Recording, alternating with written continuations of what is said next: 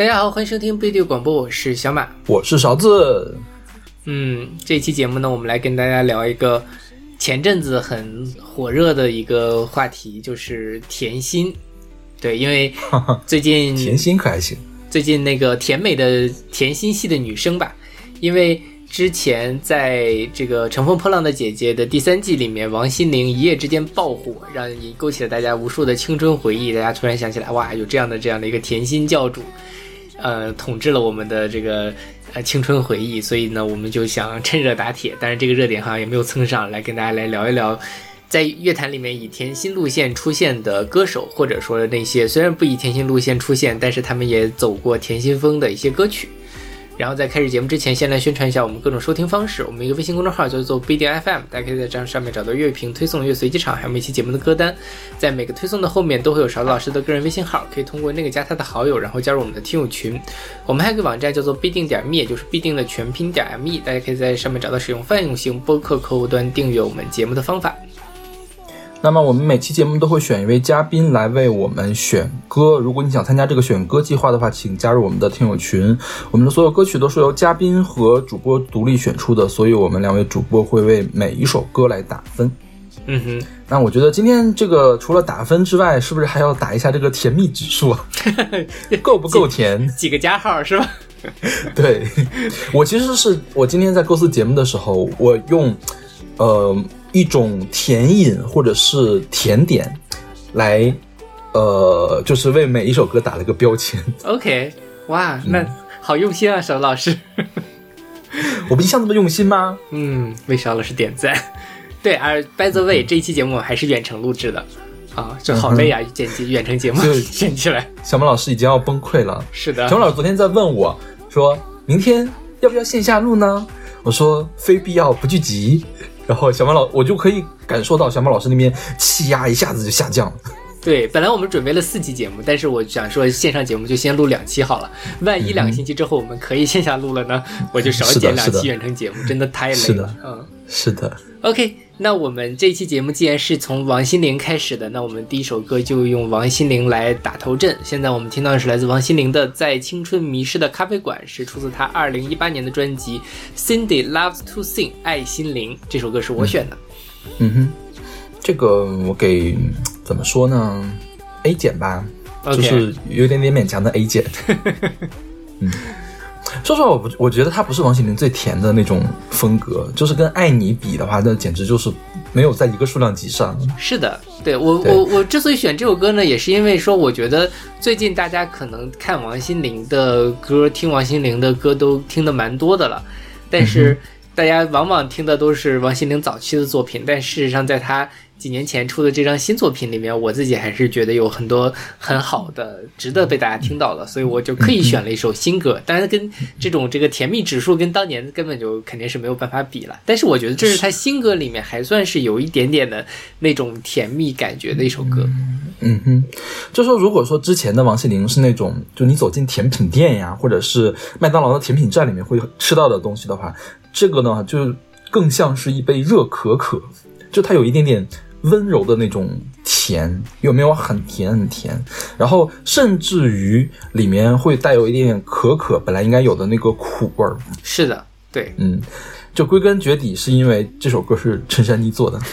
是的，对，陈珊妮给他做了这张专辑，然后正好那一年是陈珊妮去做金曲奖的那个评审团主席。所以大家就在想说，哎，王王心凌是不是要大丰收了？是不是终于要入围这个金曲歌后了？结果最后这张专辑零入围，是要避险吗？不知道，但反正就是陈陈珊妮给别人做的歌入围了，所以肯定也不仅仅是避嫌的原因了。对，但反正这是我觉得这张专辑是王心凌距离这个金曲歌后最近的一次了。OK，但说实话，因为当年我们也评了嘛，那时候我们已经开始做马勺音乐榜了。呃，这张专辑我没有特别的喜欢。OK。就是大家，我不知道大家对他的喜欢，可能是在于他的惊艳，就是没有想到王心凌在做了那么多张很垃圾的专辑之后，居然可以做出来一张还不错的专辑。但是对于我来说，他好像没有那么好。对他也就是惊艳，但就是说，如果你仔细去品味的话，可能他的那个层次不够。就可能听了几遍就会就把就把它放在那儿。但这张专辑还是出了后来在抖音上很火的《大眠》啊之类的。虽然它红的是一个男生的烟嗓翻唱版。翻，唱版，太崩溃了，居然是翻唱版。嗯，是这我觉得这张专辑可能还不是层层次不够，它层次很丰富。你像有大眠，还有那种什么劈你的雷，在路在在来的路上是吧？是的就是这种快歌慢歌，还有像这种在青春迷失的咖啡馆，就是那种甜甜的歌也是有的。它层次很多，但我倒觉得它可能是层次太多了，然后每一个层次都没有做到很深入。当然，除了大眠，大眠是。呃，可能是比 Forever Young 稍微低那么一点点的，呃，华语流行的抒情歌曲。是的。然后我们来说一下王心凌这个人好了，就是嗯当然我相信大家如果最近看一些这个呃娱乐八卦号的话，基本上把她的这个前世今生都给说说说尽了的这种感觉，因为她最近实在是太火了。王心凌实际上是华冈艺校毕业的，就是像什么大小 S 呀、阿雅啊之类，他们也是从那儿出来的嘛。然后他一开始就签了一个经纪公司，签了签到了台湾的爱回，也就是艾贝克斯公司。然后这个公司就说，如果你出道可以，但是你要去日本训练。然后去日本训练了一阵子，回来就发了他的第一张专辑。但是第一张专辑其实卖的也不是很好，但同时他。呃，当时就是去演了那个偶像剧，偶像剧里面的这个插曲就是《当你》，就是后来我们很熟悉的王心凌的一首非常甜的歌曲。配合着这个电视剧呢，王心凌就终于在台湾火了，火了起来。那火了起来之后，她后来就发了好几张专辑，然后就一边演专，一边演演唱，然后一边去演电视剧。然后她在电视剧里面，包括我们很熟悉的什么《天国的嫁衣》啊、《微笑 Pasta》呀之类的。她在里面也是那种比较傻不拉几的，然后呃比较可爱有元气的女生的形象，跟她的这些甜甜的歌曲形象也非常的一致，然后就一步一步的火了起来。但是后来呢，因为她跟经纪公司有一些纠纷吧，所以她呃换了一个公司，然后也尝试去转型。她后面转型的时候就去做了很多不一样的风格，比如说什么呃这种性感风啊。唱跳啊之类的，但是总之，如果他一旦脱离了他的这个甜心的路线，他的这个发展就会不太好，大家就只吃他甜心这一套。那后来也因为他的一些这个嗯情感上的一些绯闻呐、之类的，反正他沉寂了一段时间，到后来一直到是呃一八年的时候发了这张专辑，大家觉得哎王心凌快四十岁了，她还是这么的甜。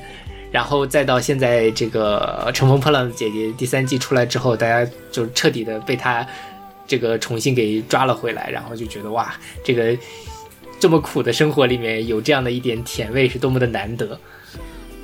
他的绯闻是范志伟的那个事儿是吗？还不只是范志伟，范志伟那件事还不只是范志伟啊。范志伟那件事情主要还是范志伟自己傻逼，跟他那个这个王心凌没有太大的问题。最大的一个是说他介入到了隋唐和一个。男生的这个呃关系里面，就是相当于他小被当小三，哦嗯，然后隋唐到这个节目上阴阳怪气他呀之类的，反正有一些这样的新闻。对，但是王隋心唐是谁？一个一个女歌手，那个可不可以吃兔兔？你记不记得那一个？哦应该就是他演的。对哦哦哦哦，原来是这样呀。对是，所以王心凌就因为这件事情，所以就是。她的甜心的这样的一个形象啊，包括他在歌坛上这个歌迷的，呃，这个粘性，再包括他因为这些事情失去了他办演唱会啊或者发片的一些机会，导致他中间沉寂了一段时间。嗯哼。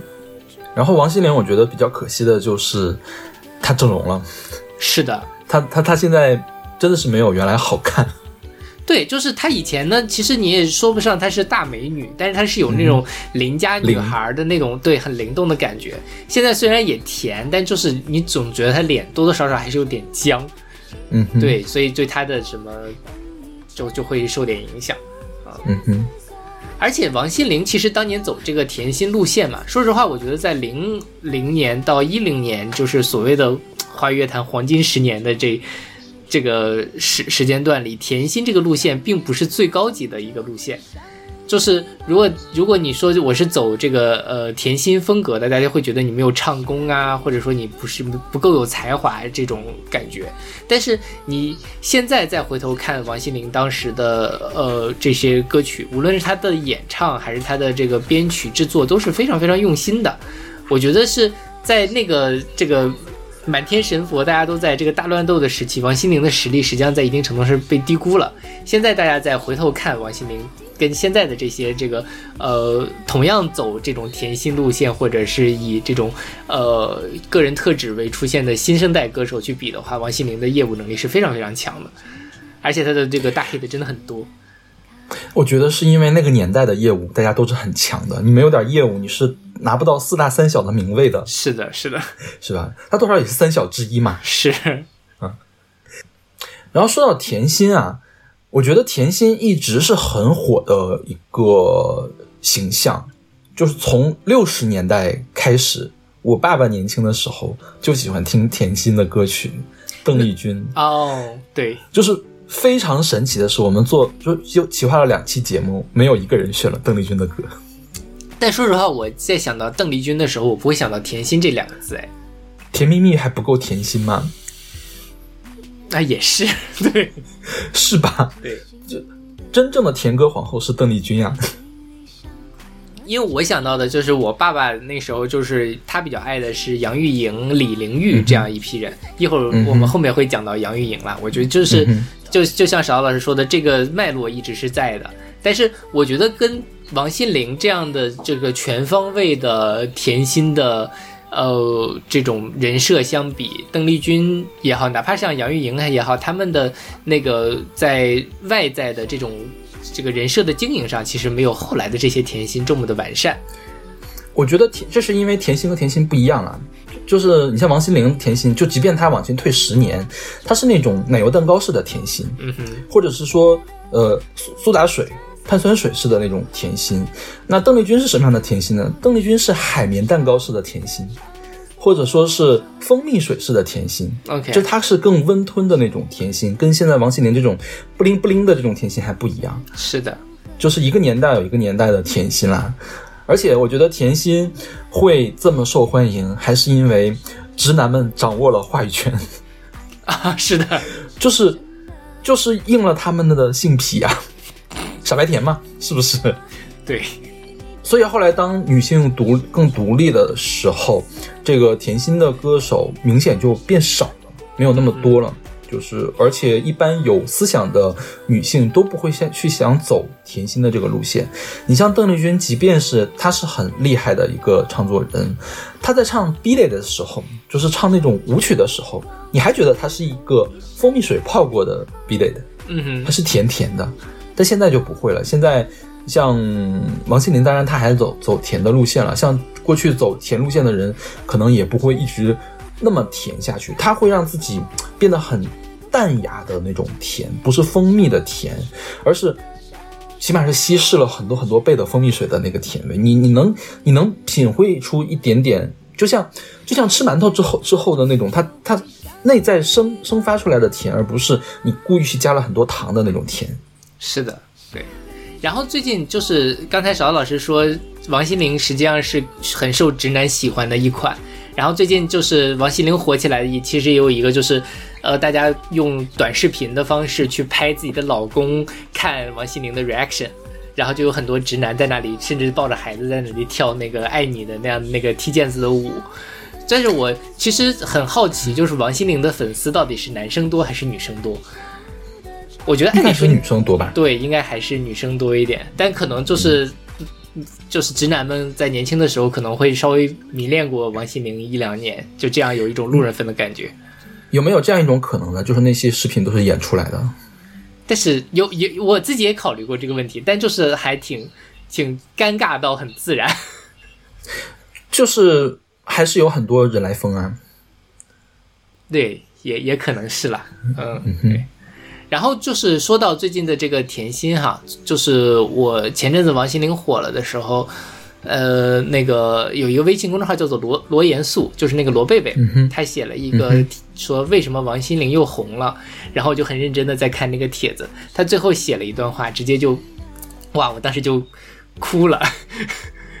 然后我最近很 emo，嗯，对，你然后展开讲讲，你展开讲讲，我想知道是怎样怎样可以哭出来，因为王心凌。他就是说，这个王心凌为什么王心凌和她代表的这些这种甜心的风格火了嘛？就说观众们如此迫切的需要小甜歌，需要快乐，需要放松，需要承认我们就是享受过这些，现在比过去更需要这样的能量，想确认这个世界上还有甜。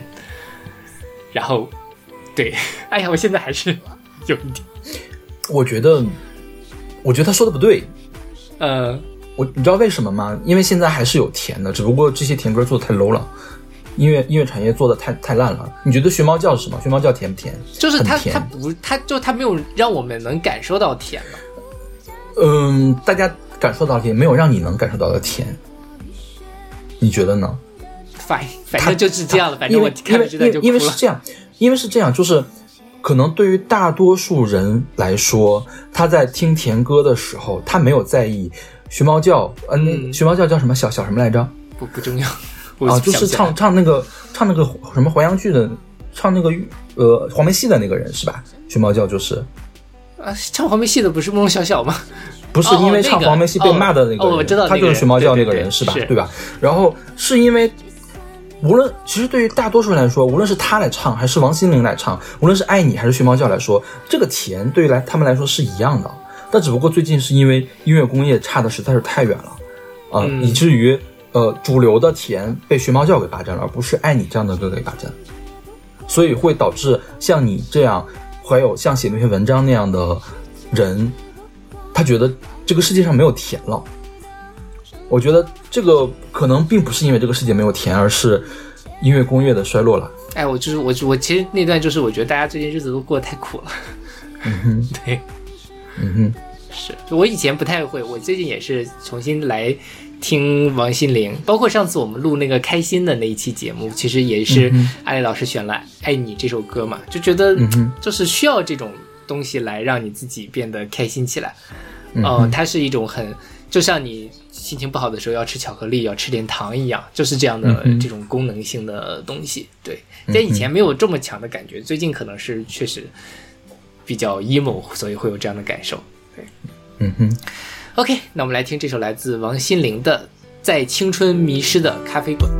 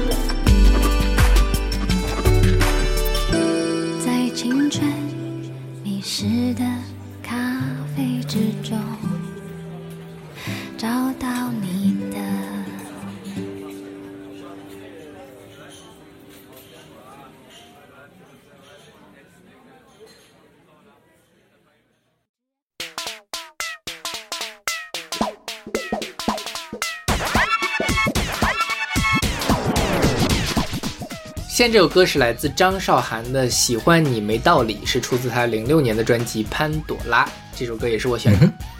嗯，这首歌我给 A。嗯然后我觉得这个歌跟刚才的那种就是热可可相比，它就是有更刺激、更强烈，嗯强烈到有点怪异，就像跳跳糖一样，这样吗 就在你的嘴里面会噼里啪啦响。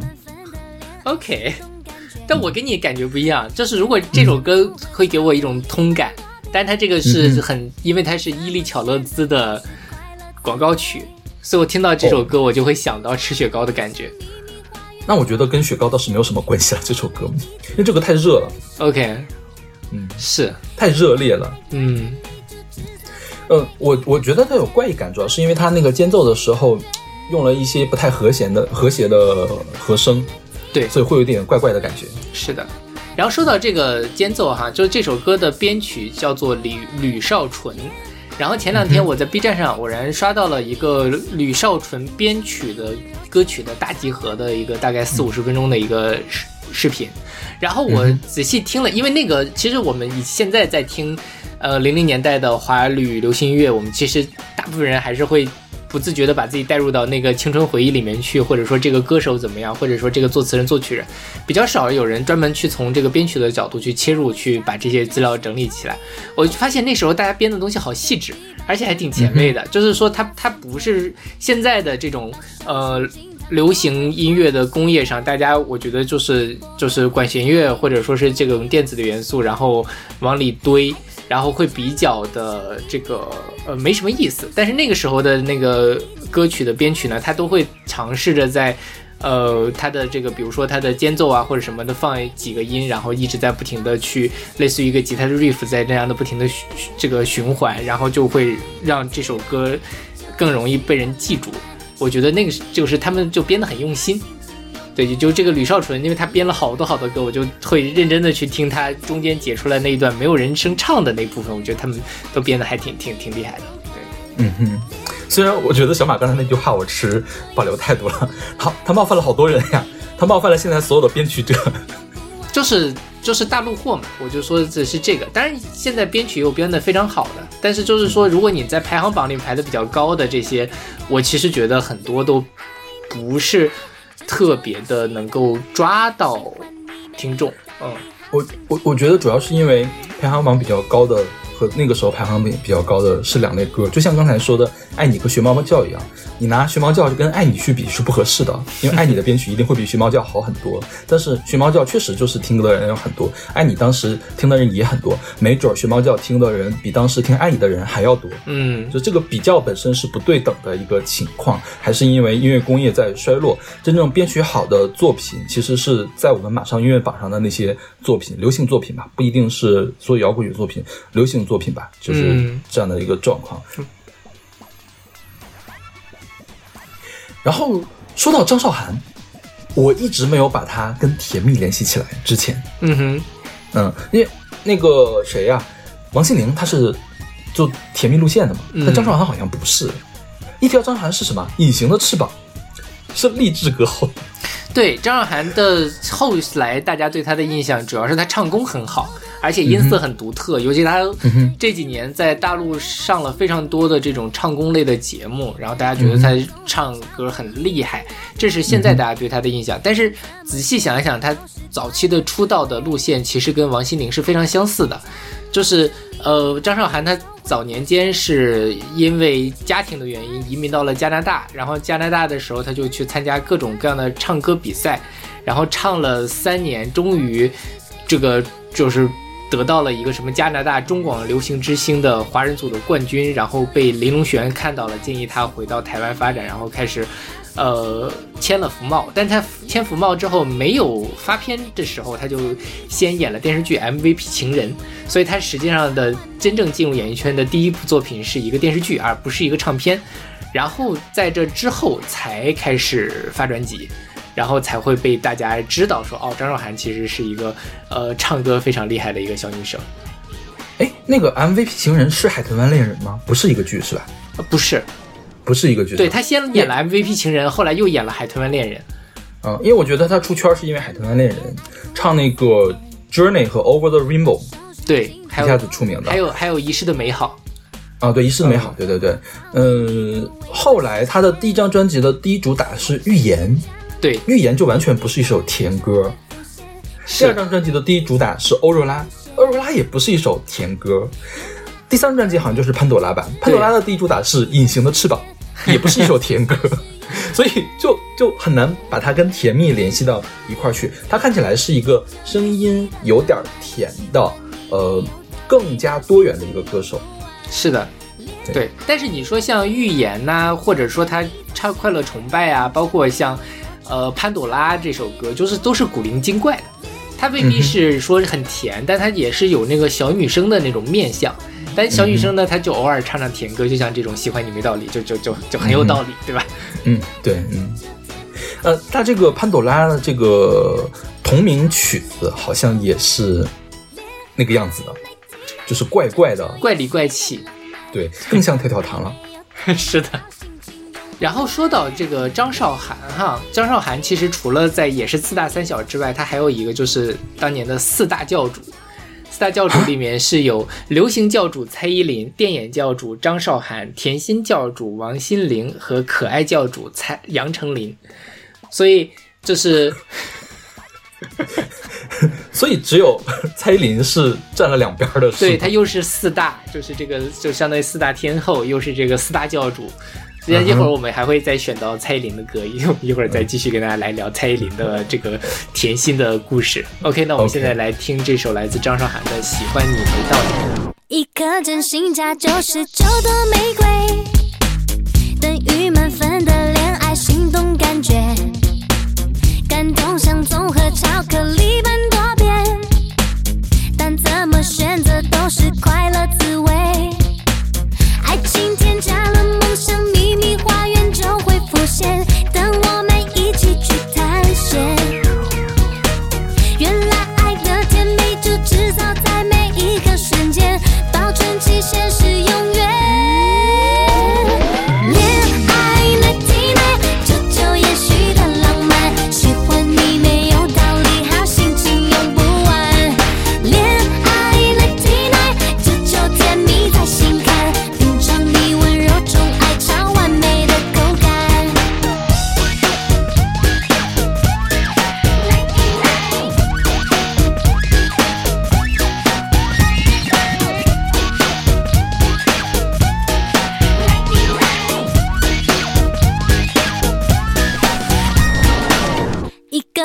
掉下九十九滴眼泪，等于百分百恋爱苦辣酸甜。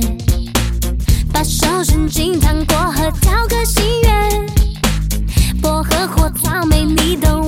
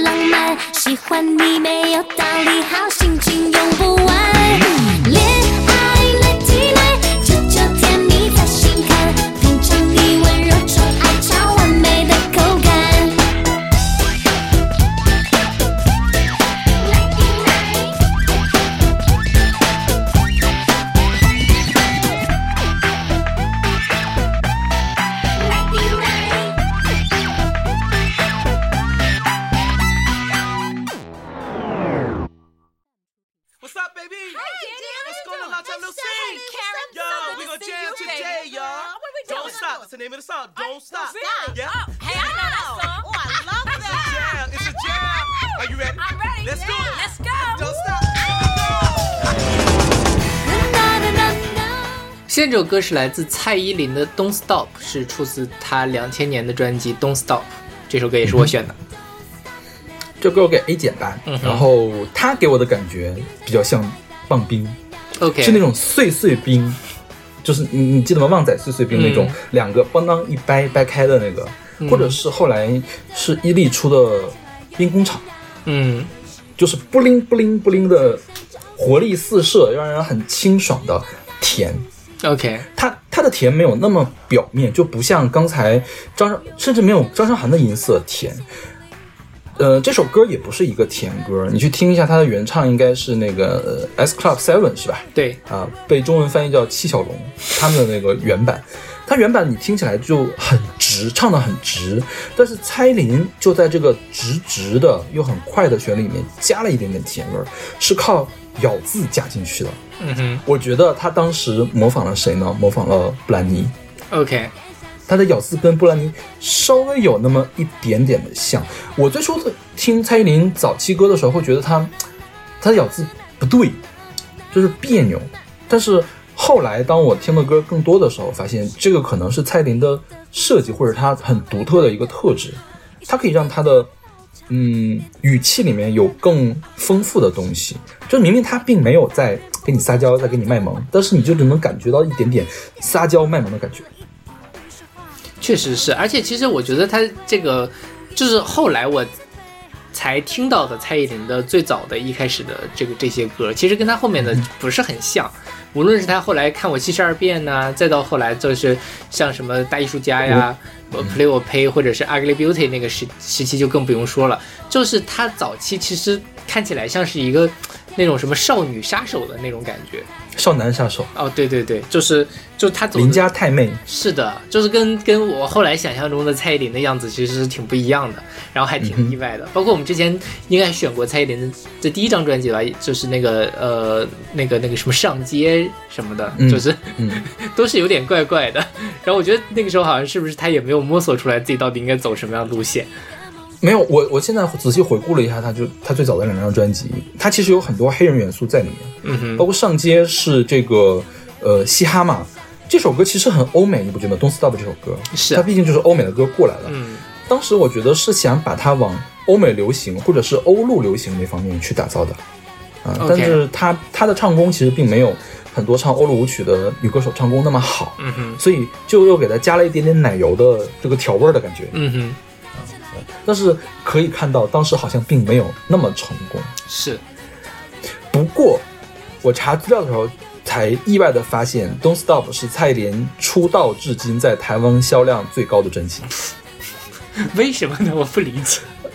因为音乐工业在走下坡路吧？就那时候可能专辑普遍都卖得好，对，这是世纪之交嘛，两千嗯年应该是专辑卖的最好的时候。对，有有。你看他后来，呃，《爱情三十六计》看我七十二遍都没有卖过《Don't Stop》。嗯哼，那确实是。然后这首歌的作词叫做爱丽丝，她的本名叫做曾丽婷，然后她是 Channel V 的主持人。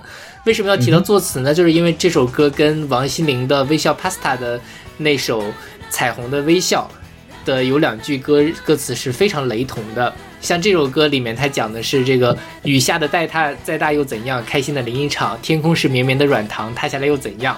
然后《彩虹的微笑》里面写的是雨下再大又怎样，干脆开心的淋一场，天空是绵绵的糖，就算塌下来又怎样？就是基本上就是逐字 照抄照搬的一个，是一个人吗？不是一个人。这首歌的作词叫做爱丽丝，然后那一首歌王心凌那首歌的作词叫做左克惠。左克惠是谁呢？左克惠当初是蔡依林的经纪公司的老板，也就是就类似于他的这种经纪人的角色吧。后来他们俩就是呃闹闹掰了嘛，闹掰了之后蔡依林就解约了，后来王心凌又签了左克惠的公司，然后左克惠就写了这首歌，然后那个呃左克惠就在接受访谈的说啊这首歌真的就呃是巧合呀，因为在王心凌的这个微笑 Pasta 的剧情的角色，它的座右铭就是笑一笑，没有什么大不了。而且剧中的天空像棉花糖般可爱，并且有淋雨的画面，所以才会用“雨下再大，开心的淋一场”等一般人都会说的词汇，完全没有想到跟 Jolin 的《Don't Stop》有任何的关系。他这话说了，他自己信不信？对，就是非常的离谱。但这件事儿呢，也当然也没有打官司，也没有怎么样。然后后来呢，王心凌跟左克惠后来也是因为解约的事情有一些不愉快，所以就是佐科会相当于把自己前这一个代的艺人的歌词自己拿过来给现在的艺人做歌词，而且看看起来就是他跟他旗下的艺就是大牌艺人之间的关系，往往都处的不是特别好。反正就是很奇妙，因为我是先听的那个王心凌的《彩虹的微笑》，后来我在听这个蔡依林这首歌时候，我就想，嗯，怎么回事？我一开始真的是以为是这个一稿多投一个人写的，结果发现竟然是不是一个人写的，而且中间隔了四五年的时间。嗯，对，OK，那我们来听这首来自蔡依林的《Don't Stop》。What's up, baby?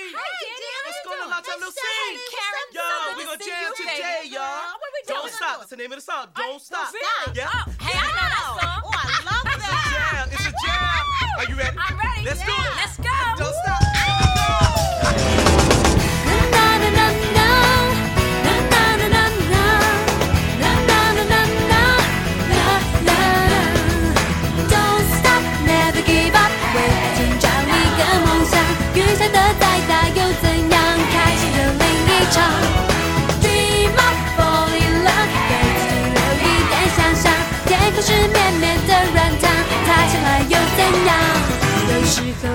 不争气，想找个地洞钻下去，也试着大口呼吸，让眼角透透气。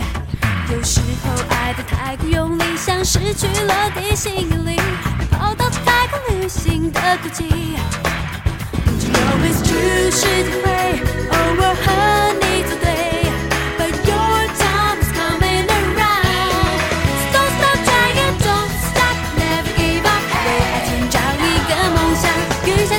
いたよ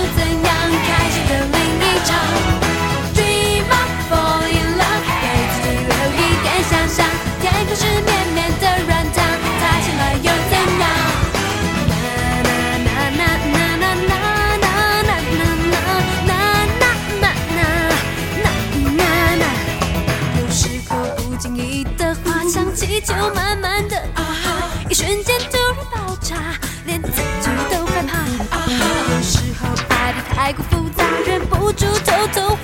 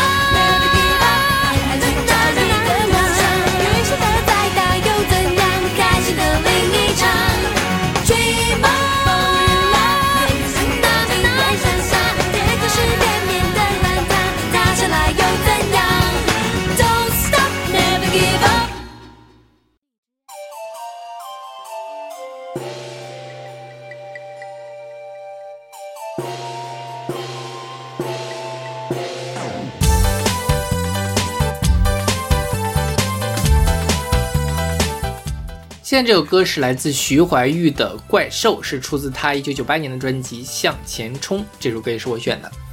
嗯，这首歌我给 A，、我好喜欢这首歌呀。对我们之前在讲徐怀钰，我们之前选过徐怀钰的《向前冲》，然后当时小老师就提到过你特别喜欢这首歌。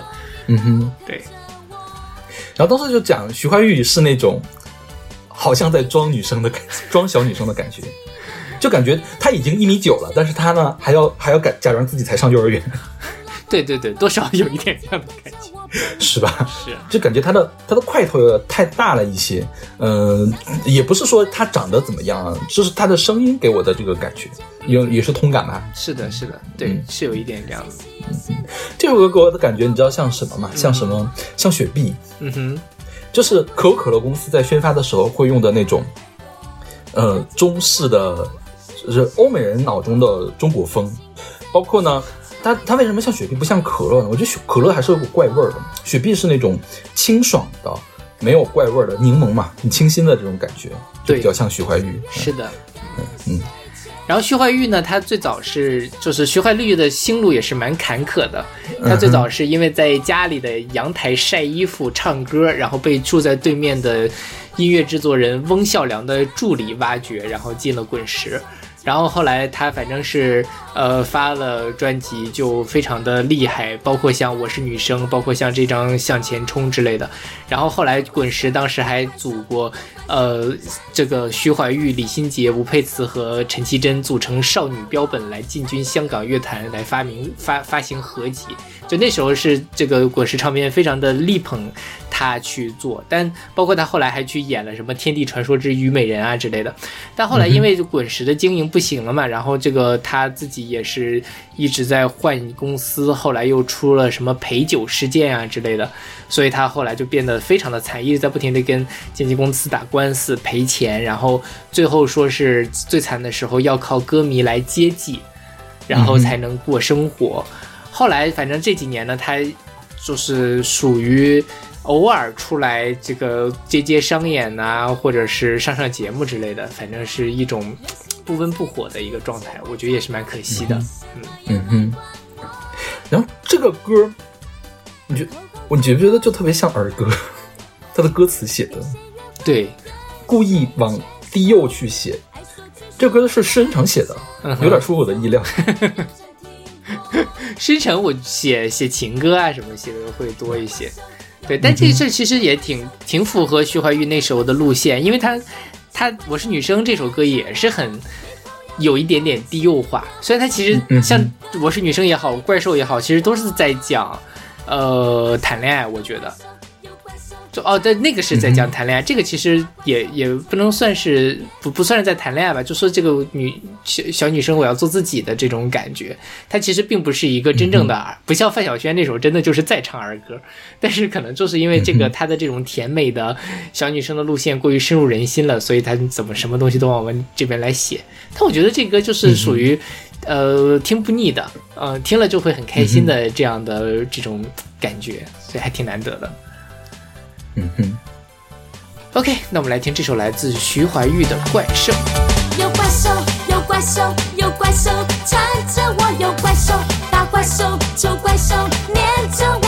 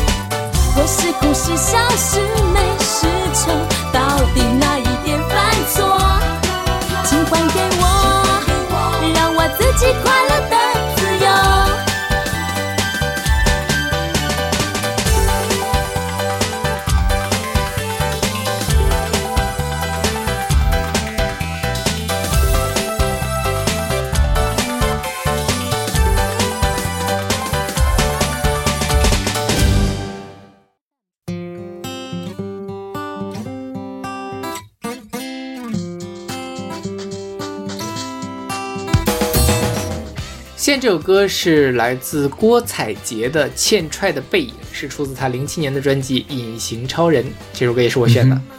嗯哼，这歌我给 A 减吧，嗯哼或者是给 A，我还是挺喜欢这个歌的。，OK，我就觉得郭采洁无论是唱这种小女生的歌，还是唱现在的这种神婆式的歌，都可以很好的驾驭。是的，就她唱歌还是、之前还是有点低估了她的唱歌的能力，就是他还是有语气的，然后也有自己的那种风格，他的咬字你也也是有辨识度的。嗯哼，其实我今天本来想选那首《我的未来式》，就是《爱情公寓》的那个主题曲，但我觉得还是像这首歌更甜一些，更小女生的那种甜，所以最后还是选了这首歌。嗯哼，这首歌给我的感觉是元气森林。OK，就我不是说他用了代糖啊，就是那种呃活泼的、清新的感觉，嗯，就不像雪碧的那种大国际化的东西。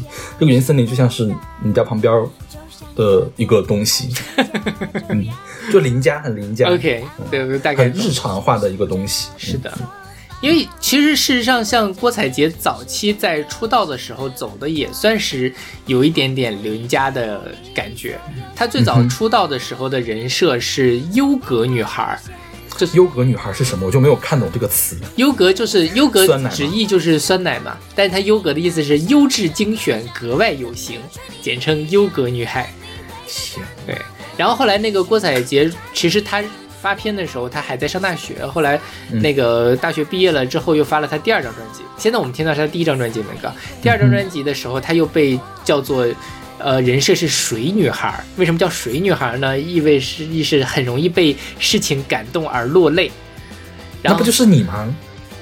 可以啊，好，那我们 三十岁的小马，水男孩，水，男人。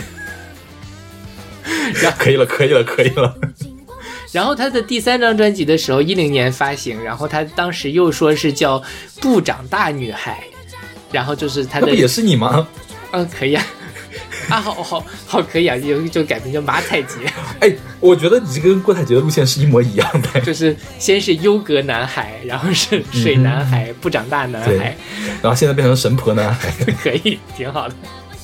然后后来就是，反正他，呃，郭采洁早期的这种音乐风格都是比较清新活泼的这样的感觉的。然后其实，呃，跟他后来演顾里啊，后来包括他演喜宝的那种感觉就很不一样了。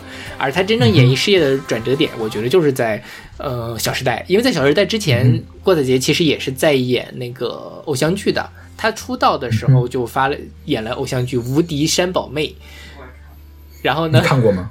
我没有看，但是那个我前两天看了一个那个呃郭采洁的那个 cut，然后她《无敌山宝妹》就是张栋梁在里面演，她叫什么无敌，然后这个呃那个郭采洁叫什么山宝，就是他们俩谈恋爱的一个故事，叫《无敌山宝妹》。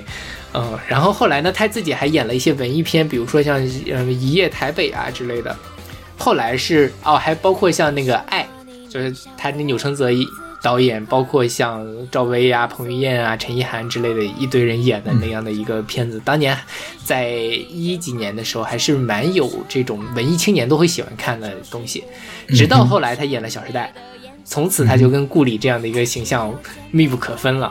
然后大家就是想到郭采洁，就会想到顾里，想到他的那个什么，那个什么没有没有钱的爱情就是一盘沙，风一吹就一散了。盘散沙。对，然后包括什么发烂发臭啊那些东西，反正大家都会玩那个梗。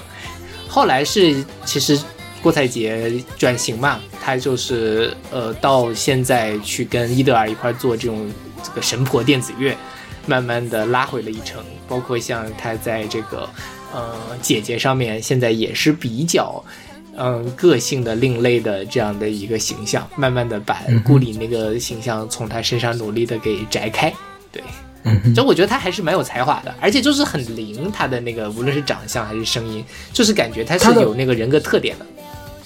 她的这个声音的很多变，你看，这个时候是很很甜美的小女生嘛，再往后，像她在拍呃《小时代》之前，陈珊妮给她做了一张，我记得那个时候也是甜美的小女生，但是那个时候已经开始发嗲了。嗯哼，就是有一点点刚前面一首蔡琳的那种感觉，那到现在这个神婆的自然不然自然就不用说了嘛，就是她的声音的可塑性是很强的，所以我觉得如果郭采洁没有演过《小时代》，她这个人的艺术水平就会很高，是的都被小《小时代》给拉下去了，拉到了谷底，是吧？是的，就她《小时代》之后，她演什么都像顾里，包括她去年演的那个《喜宝》那个超级大烂片也是一样的嘛。对 OK 就是我倒不，我倒觉得郭采洁不如好好的深耕一下自己的音乐事业，感觉比他的这个电影事业更有前途一些。嗯，还有一件事情是我最近才知道的，原来孙燕姿的那个《雨天》的 MV 的女主角就是郭采洁，啊，这样吗？而且好像是她第一次拍电影吧，就拍拍视频。对，黄忠平拍的《雨天》嘛，因为当时孙燕姿已经从华纳走了，所以《雨天》的 MV 里面没有孙燕姿，是找了另外一对男女来拍的，那个女生就是郭采洁。回去要回去要看一下，我没有我没有去查证这件事情，嗯，好像是这样的。这个是在他的《隐形超人》的专辑的文案里面写的。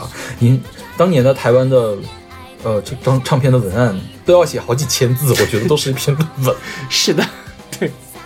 现在就现在也很比较少人看文案了，因为嗯确实因为嗯大家不看实实体唱片了嘛。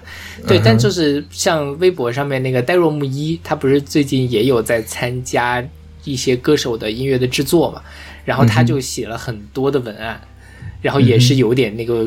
就是或就是零零年代的那种，一写几千字写成论文的那种感觉，非常挺复古的。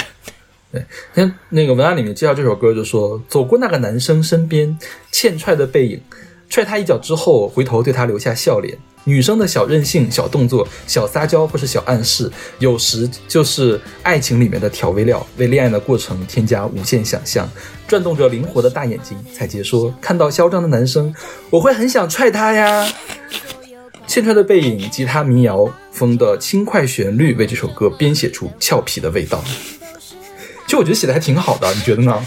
是的，就给我写，我写不出来 这个东西。而且挺贴切的。然后，嗯而且你讲说这个东西呢，放在郭采洁这个形象身上，然后包括她这种演绎方式，你觉得它确实会发生，而且并不让人讨厌。是的，对，就是有些就是他不是那种真的说，哪怕被郭采洁踹了一脚，我也不会觉得多疼，而是觉得啊，心花怒放的好感觉。可爱，对对对，是的，就是一边说你很贱哎，然后一边觉得你好可爱哦。男生不会对女生说你很贱，会说吧？不会吗？不会哎。我想想啊，如果我我想象不出来，我没有被女生踹过，干嘛了，八婆？哎，这可能就这种，对吧？是，张老师很懂。OK，那我们来听这首来自郭采洁的《欠踹的背影》。为什么你能笑得如此张狂？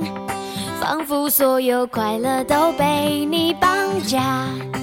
为什么你的话题全都是他？我就是不满意你审美的眼光。爱只有甜美会贪心疲乏，你却还不懂挣扎。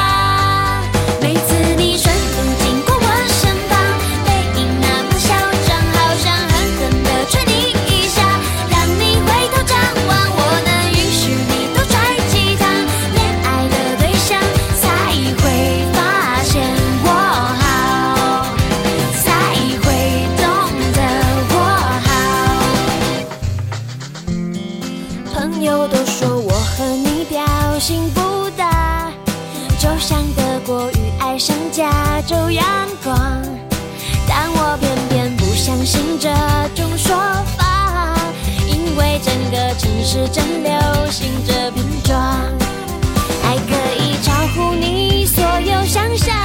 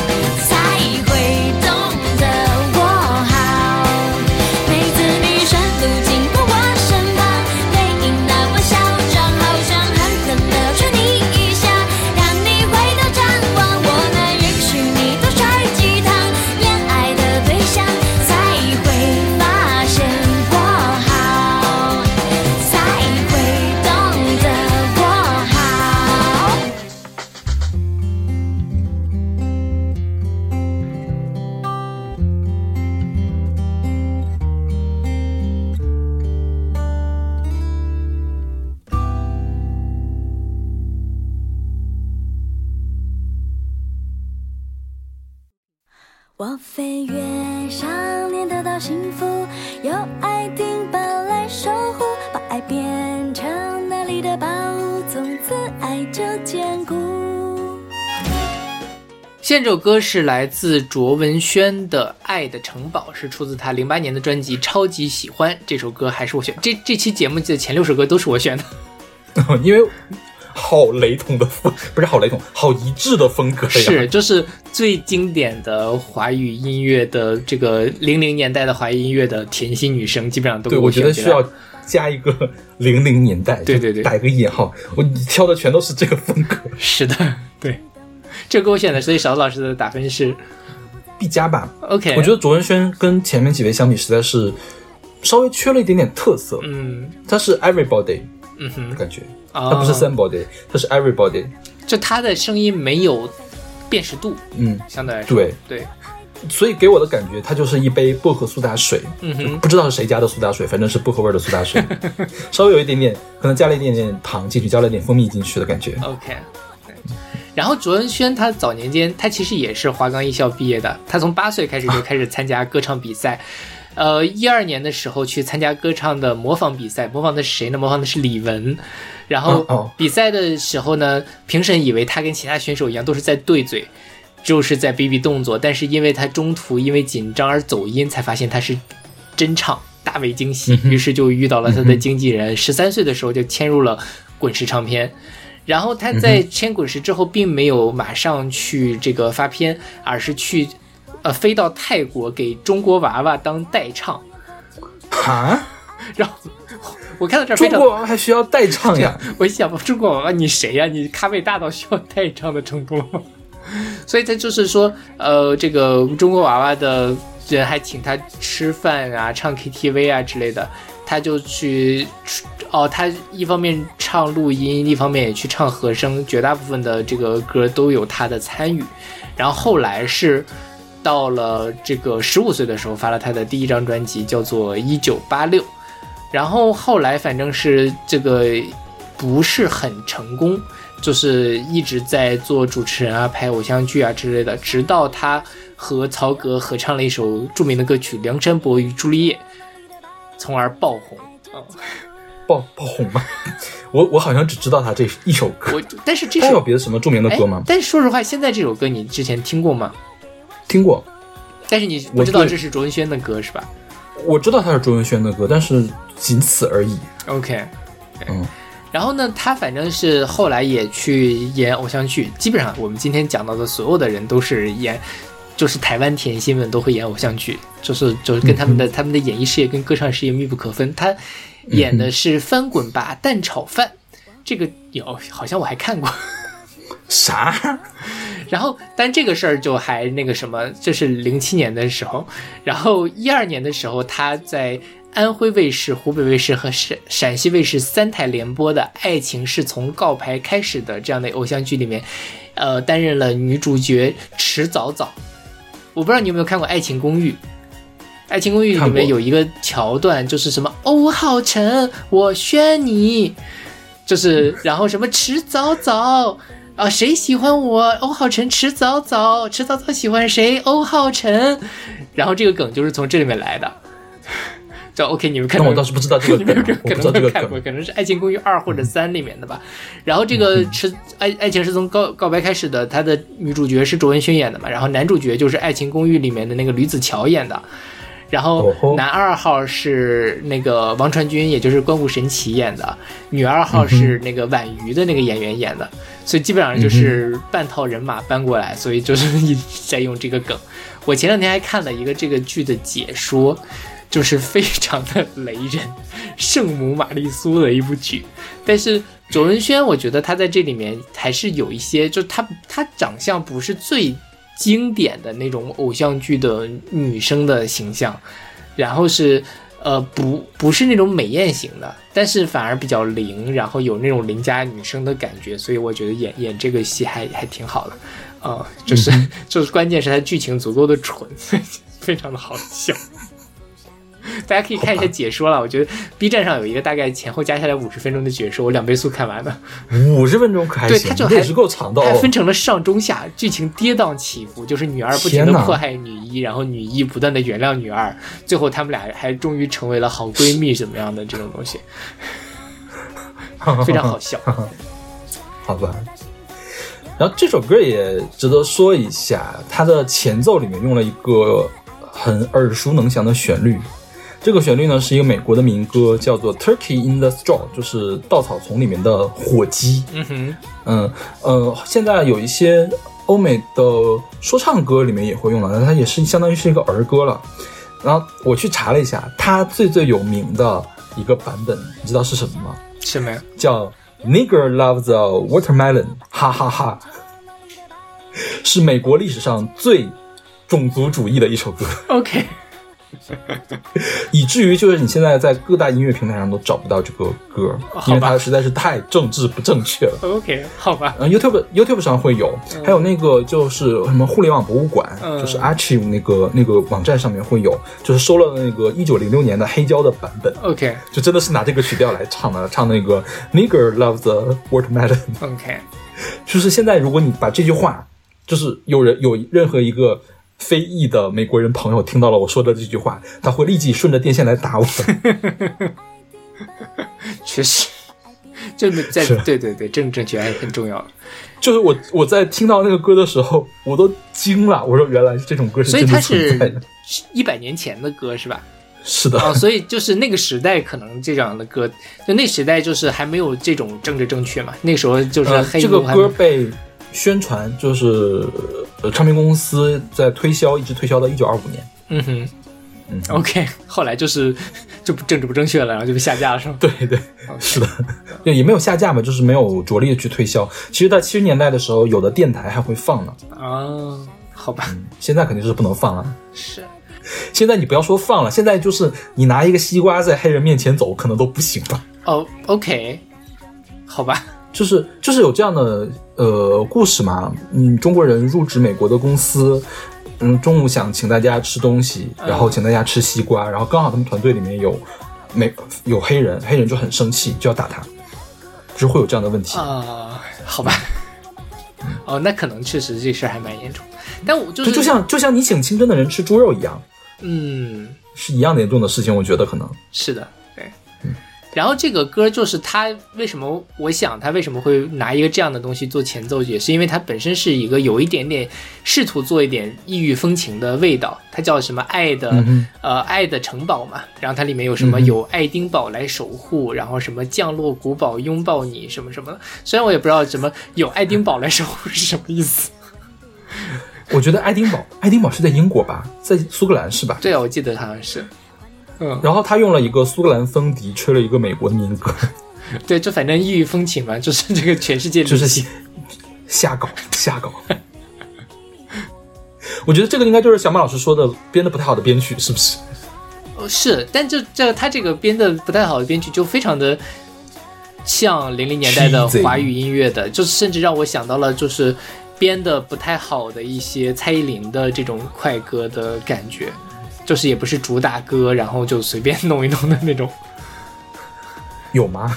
爆米花的味道那种就种是吗？就对，反正就就就类似于那种感觉吧，嗯，就是感觉背景里面有一些不知道哪儿采样出来的黑哥哥在那乱叫，是吧？倒没有那么夸张了。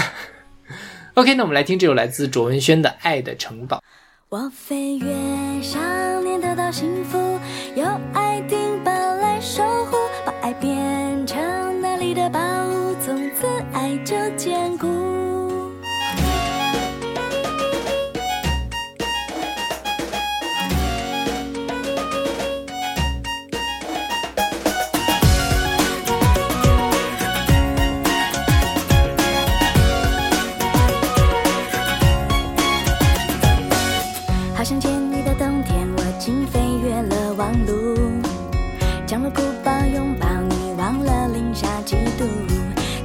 小屋，亲眼目睹激动的想哭，月光的小路。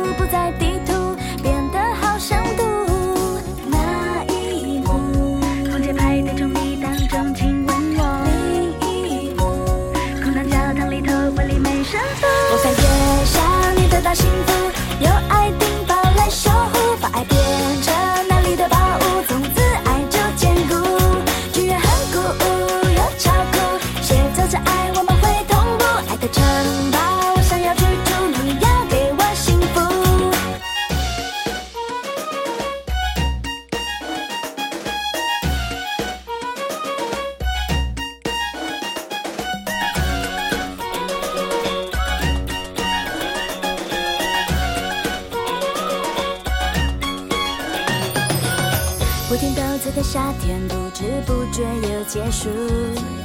爱听暴风很舒服，像你说话的温度。见面小礼物内容丰富，我开心细数。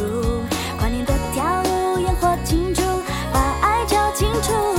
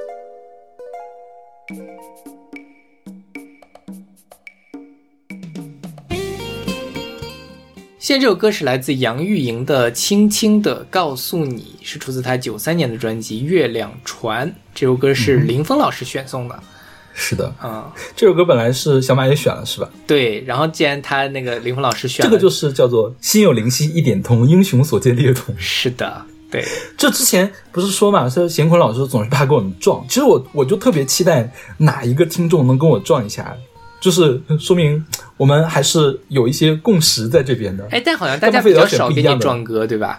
是的，跟我撞歌比较多，就是大家还是就是华语歌就比较容易撞，嗯 想到这些事儿。然后这首歌当然我会给 A 啦，这首歌我觉得非常经典。我会给 A 了，嗯我也会给 A 了。是，然后林峰老师还特别有意思，就是说这个歌实在是太俗了，对不起，我写不出推荐语，还是你们自己发挥吧。对，这因为大家我不知道记不记得上一期还是上上期啊，林峰老师写了一个巨长无比的推荐语，是就是上千字的那种推荐语。对，就是就是这首歌呢，属于大家都耳熟能详，我相信都听过的歌。哪怕就是嗯我觉得现在小朋友可能不会主动的找来这首歌听，但总会在什么地方找到，哪怕是在在胡彦新的这种搞笑视频里也会想到这首歌。哈，胡彦新为什么会不是他那个，当胡彦新不是他会有那个什么轻轻的告诉你吗？他那个啊自由命题唱，轻轻的告诉你，然后那个余觉就是什么。就不要问我星星有几颗颗颗哦，几颗几颗呢？哦，tell me tell me why why why？看星星一颗两颗三颗四颗连成线，记得是四颗哦。然后记得这段吗？你一说，我好像想起来有对这一，这是余觉嘛但我？觉得你还那个描描描模仿的惟妙惟肖的。对，然后接下来就是那个呃，这个胡叶欣的那那个什么，想要告诉你什么呢？我在参加超级女声，湖南卫视超级女声，天哪，小马老师你真是给我放飞自我我。是胡叶欣，杭州好了你还在的胡叶 uncle 是吗，请大家多多指教。嗯耶，就是他他这段就是那个呃曲的好了，我们今天的节目就到这里。轻轻的告诉你的这个 title，然后让大家去唱。大部分人都很中规中矩，但是于爵跟胡月欣献上了一段这个、嗯经典永流传的一个表演，大概就是这样。所以就是我我也是想了半天，我才想明白，哦，原来他们在唱这首歌。嗯哼，我觉得杨钰莹算是我们这两周的十六首歌里面最像邓丽君的一位了。嗯哼，是的，就如果说邓丽君去唱这个歌，你会觉得很正常，就是邓丽君的风格。嗯，对对对，所以我觉得它特别像什么呢？像是海绵蛋糕，嗯哼就传统的那种海绵蛋糕，但它上面有一层脆皮的鳞面。哦，它的编曲还是有九十年代的很试图去新潮的感觉的，所以好像浇了一层巧克力脆皮一样。对他这个说到编曲，它前面的这首前面的那个前奏，它类似于那个竖琴的那个拨出来的东西对，，滴答啦滴答啦的那个。我完全没有想到是这首歌，就是我会想，哎，说这歌好熟悉啊，但是在后来他用那个非常九十年代那个音色一出来，哦，这个味儿回来了，这还挺是是是挺挺挺神奇的这么一编。对，嗯然后杨钰莹她原名叫做杨港丽，为什么叫做杨杨港丽呢？是因为她是出生在这个江西省南昌市新建县石岗镇石岗村，所以就是叫做杨港丽。所以她其实杨钰莹是上了第二季的《乘风破浪的姐姐》，大家就叫她港港。我还在想为什么就叫她港港呢？后来我今天查了一下，才发现哦，原来是这么回事儿。哦嗯，然后他就是小的时候就开始参加各种的什么少年宫的合唱团啊，然后包括去参加了央视的全国少年儿童小百灵电视赛赛歌活动，然后获得了演唱二等奖。后来他就是去那个那个歌厅驻唱，然后去广州发展。后来是就是以这个翻唱韩宝仪而就是这个呃成名，然后卖磁带卖了十八万盒。也有一个说法说是他是整个这个华语乐坛里面这个呃这种这个唱片或者说磁带销量最高的艺人。呃，我觉得这未必是最高，但肯定是最高的之一，我相信也是没有什么疑呃疑问的。然后后来他没准是张强是吧？对对对，是。然后后来他就是也在这个九零年的时候正式在广州出道，然后也去了这个呃星海音乐学院去进修。后来他这个上了春晚，发了歌，在跟毛宁就是成为了什么金童玉女之类的，就是一直在这个这个事业进入了事业的巅峰。但后来九七年的时候，他突然就是这个淡出了，就是歌坛，然后。到了零二年的时候，杨钰莹上了一次《鲁豫有约》，说她跟这个当年的远华走私案的主犯赖昌星的侄子赖文峰有一段恋情，因为这件事情就被迫的跟这个就是相当于退出歌坛，就彻底的就是进入了事业的低谷期，直到后来就是呃一几年的时候才又上节目呀之类的，后来又去参加综艺节目，慢慢的又回到了这个主流的事业里面去。他最近一张专辑叫《遇江南》，应该就是一几年的时候出的。嗯我清楚的记得，应该我在上研究生的时候他出的这张专辑。当时我们还说过，就是甜美的古风歌，大家请向杨钰莹看齐。大概我就是它是象是什么样子。它是甜美古风歌的顶级配置了，应该是。OK，因为毕竟唱功在那里，然后甜美的程度也在那里。因为你且不论那个歌写成什么样，就是那古风，就就大家你你脑补一下古风应该是什么样子。但是任何一首古风歌来让杨钰莹来唱，感觉它就更加成立了一些。是的，对，嗯，而且杨钰莹这么多年过去之后，她嗓子还是那么的甜。是，对他的这个歌，真的就是他的嗓子是那个就就是听了会得糖尿病的那种感觉。你 你这个描述好像也没有那么好了。就是说太就特别的甜，甜到甜到齁的那种感觉啊，但是很好啦，我没有说它不好的这种感觉。那就像淋了蜂糖的那种松饼，对对是不是？对对对，是是是，或者是那种什么，我想想啊，就可能有点像我在我去美国的时候，美国就他们吃那种面包圈嘛，Dunkin' 嗯 Donuts，、然后它那个那个面包圈本来就很甜了，然后上面还要铺一层各种各样的糖粉啊、糖霜，然后各种那种小的碎碎糖之类的，就是齁死你的那种感觉，齁死你不偿命。好吃是好吃的了，对嗯。但我我并我觉得这个并不是什么不好的地方啊，对对对，是的做，做到极致。是的，是的，嗯。OK，那我们来听这首来自杨钰莹的《轻轻的告诉你》。让我轻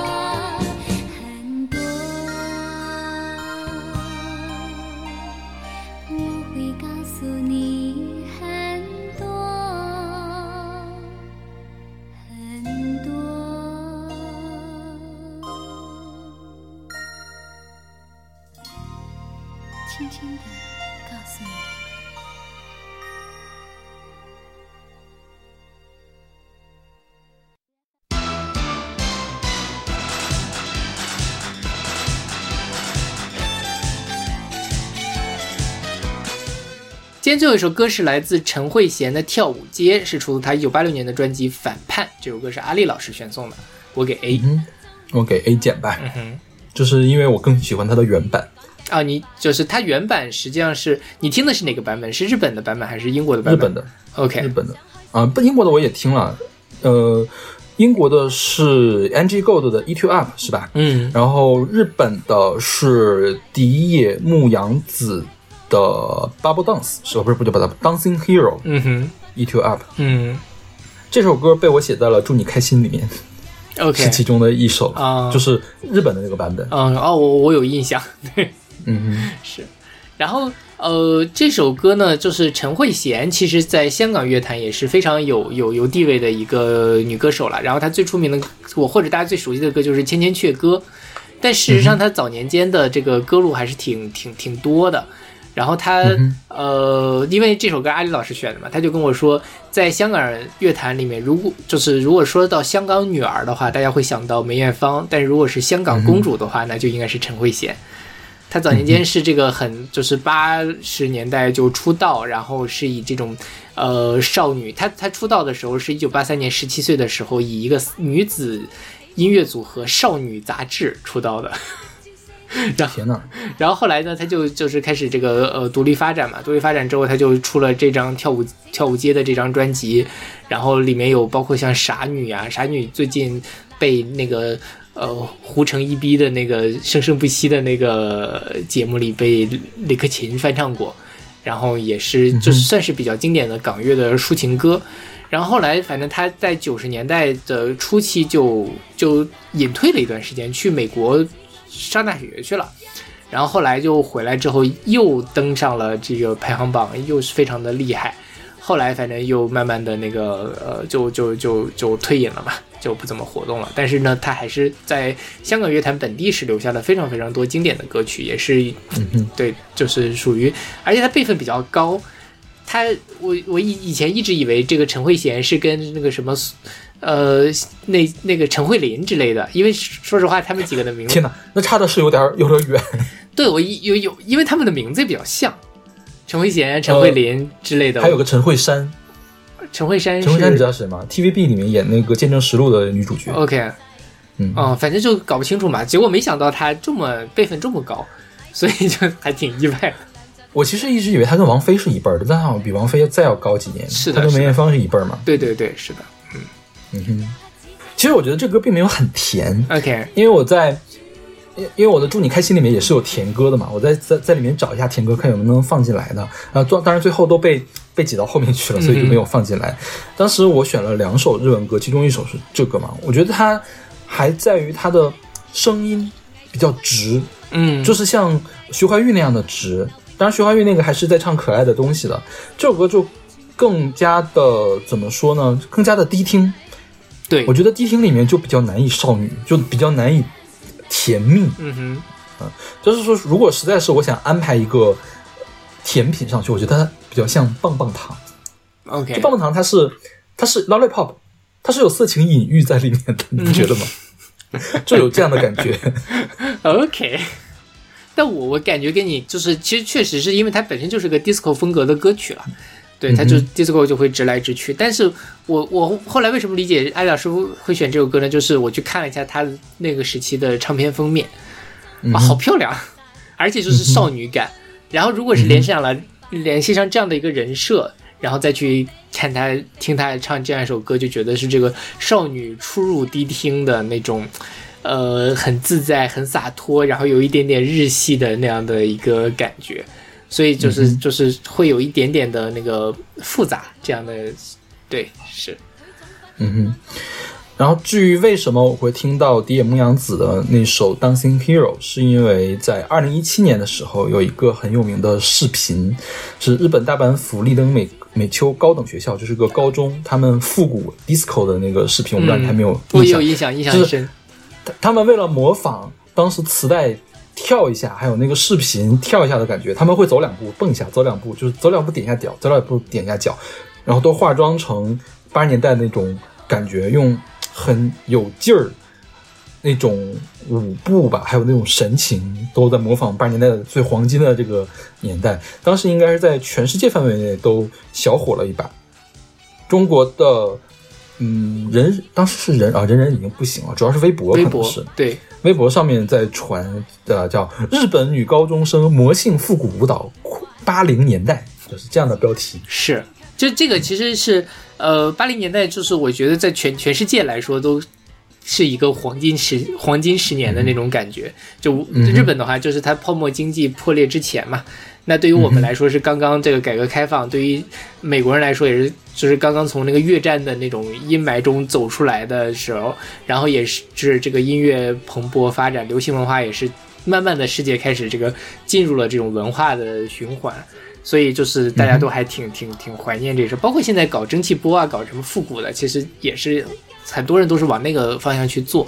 最近我在 B 站上还看到了一些很奇怪的东西，他们会模仿八零年代那种很这种就是这个非常 low fi 的一那种电视去做一些。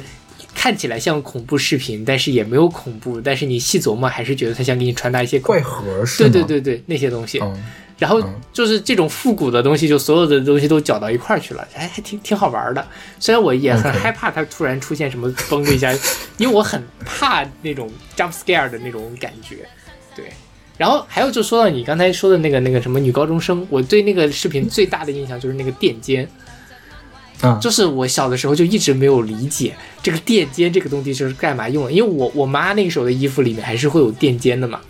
然后就现在想想，就是这个流行文化真的是不可琢磨。这垫肩到底，它它它它是很很独特，但是为什么那时候大家就会想到要把这个肩给垫起来呢？垫肩显得会显得你整个人更挺拔一些吧。嗯如果你的肩膀是往下搭的，就显得你这个人很没有生气。嗯如果垫得很高的话，就觉得你这个人，嗯加上你在如果在挺胸抬头的话，就会觉得你这个人很有气场，嗯很很向上。，OK，嗯你就像那个，你就像那个什么，公主要有泡泡裙，嗯是吧？嗯泡泡裙这个地方也要垫起来。呃，勇士们那个铠甲，这个肩膀这两个地方一定有两个凸出来的东西，嗯，都是这样的感觉。我觉得这样整个人更有型。我是能理解垫肩是为了干嘛的。对，因为那那时候还小嘛，所以就是最大就是那种玩那个垫肩，就这个海绵嘛，很好捏。当时的西服里面也会有这个垫肩，现在也会有，是吧？我不知道，我没有穿过西服。现在也会有，对，它不会做成海绵了，但是它那个地方会做的厚实一点应该是。OK，那我们这期关于甜心的节目就先给大家放送到这儿，我们下期继续跟大家来聊，呃，就是华语乐坛之外，主要是华语乐坛之外的这些呃走甜心风格的歌曲。那我们下期再见。下期再见。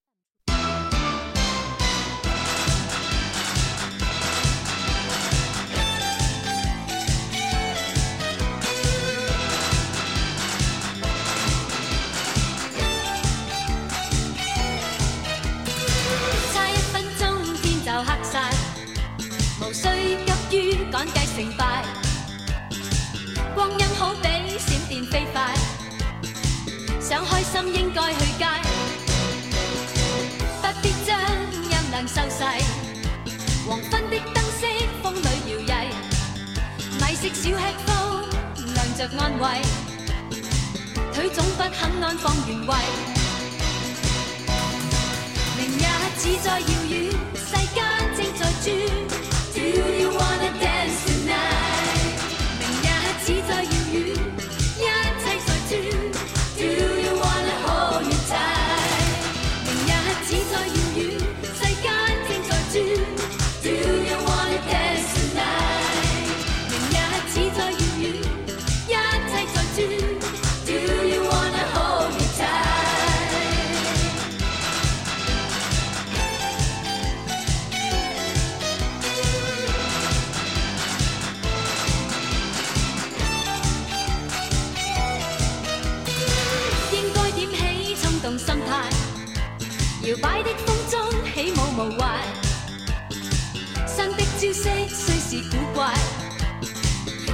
的心中却嗨。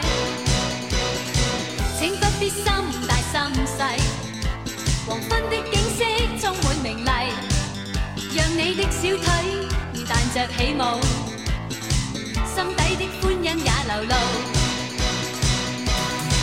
明日似在遥远，世间正在转。